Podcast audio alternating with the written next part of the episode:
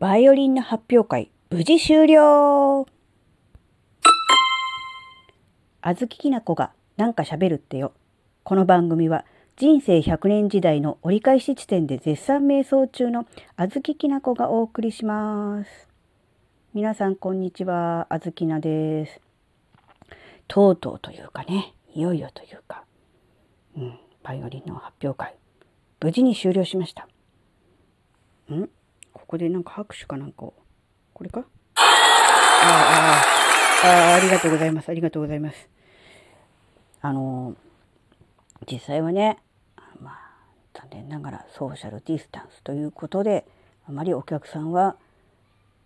入れられなかったので、こんな大きなね、歓声は聞くことはできなかったんですが、うん、でもね、うん、なんだろうな、実際に始まってしまうともうなんだろう。止めることもできないしもうやるしかないじゃないですか。お客さん入ってるし。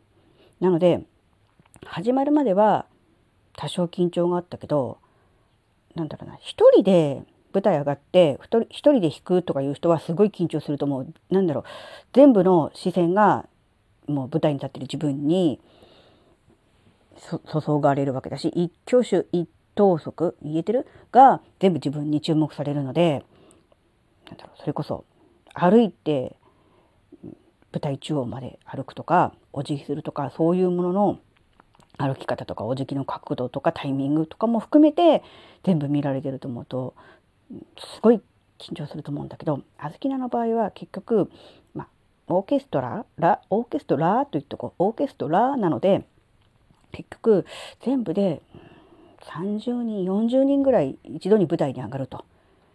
なので1人でいるのとは違うわけだ。そうすると大体30分の1とか40分の1とかに注目が減ると。でさらに今回はちっちゃな子どもたち、うん、幼稚園とか、えー、小学校低学年の子どもたちが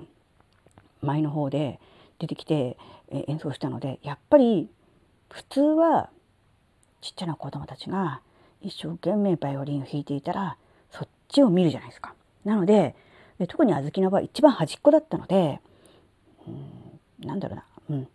そういう意味ではすごく気が楽にのびのびと自由自由には違うか、うん、いつも通りにできたと思う。うん、で、まあ、肝心の演奏なんだけどまあ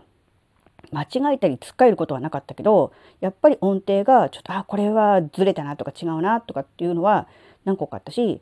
うんと、キキとかギリギリとかあと隣の弦触ってボワーンみたいなのは、うん、やっぱりあった。でも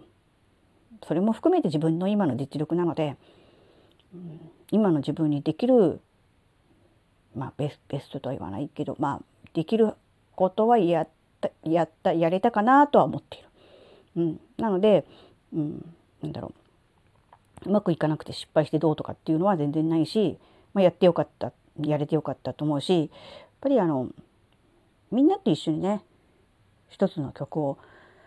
演奏する奏でるっていうのがすごいね楽しいなって思ってもちろんあのお客さんいないリハーサルとか練習の段階でも楽しかったんだけどやっぱりねちゃんと舞台に上がってこう照明当ててお客さんがちゃんと客席にいる状態っていうのをねやっぱりね練習とかリハーサルとはね違ううん、格別なものがあったし、うん、来年以降のね発表会、まあ、コンサートっていう感じになるのかな、うん、あのオーケストラねコンサートっていう形に来年以降はなると思うんだけど、うん、その時はねできればねコロナとか関係なく、うん、お客さんいっぱいね2階席までね 入れてね、うんうん、たくさんの人にね聞いてもらって、うん、こっちもねなんかいい演奏がねできればいいなと思いますね。うん、なのでまあ今回は、ま、初めてだったしでほとんどのメンバーが初心者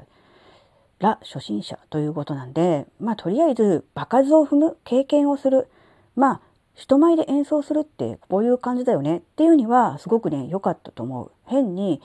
まあ、緊張する人は緊張したのかもしれないけどねうんお客さんもそんなにわーわー大勢入ってたわけでもないのでね、うん、あのいい経験には慣れたと思うのでこれから本格的にオーケストラとして活動していくための、うん、土台基礎固めとしては非常にいい経験。でもやっぱりお客さんがあの、まあ、そんなに入ってないとはいえ人前で演奏する一つ曲をを仕上げてそれに向けて一生懸命練習してちゃんとこう舞台に立って演奏するっていう経験はねあのもちろん私自身もそうだけど他のメンバーにとってもねすごくいい経験になったしこれから先、うん、オーケストラオーケストラとしてやっていくっていうことを考えてもねすごく良かったんじゃないかなと思いますね。はい、というわけで今回は無事に終了したバイオリン発表会の話でした。それではまた皆さん次回お会いしましょう。バイバーイ。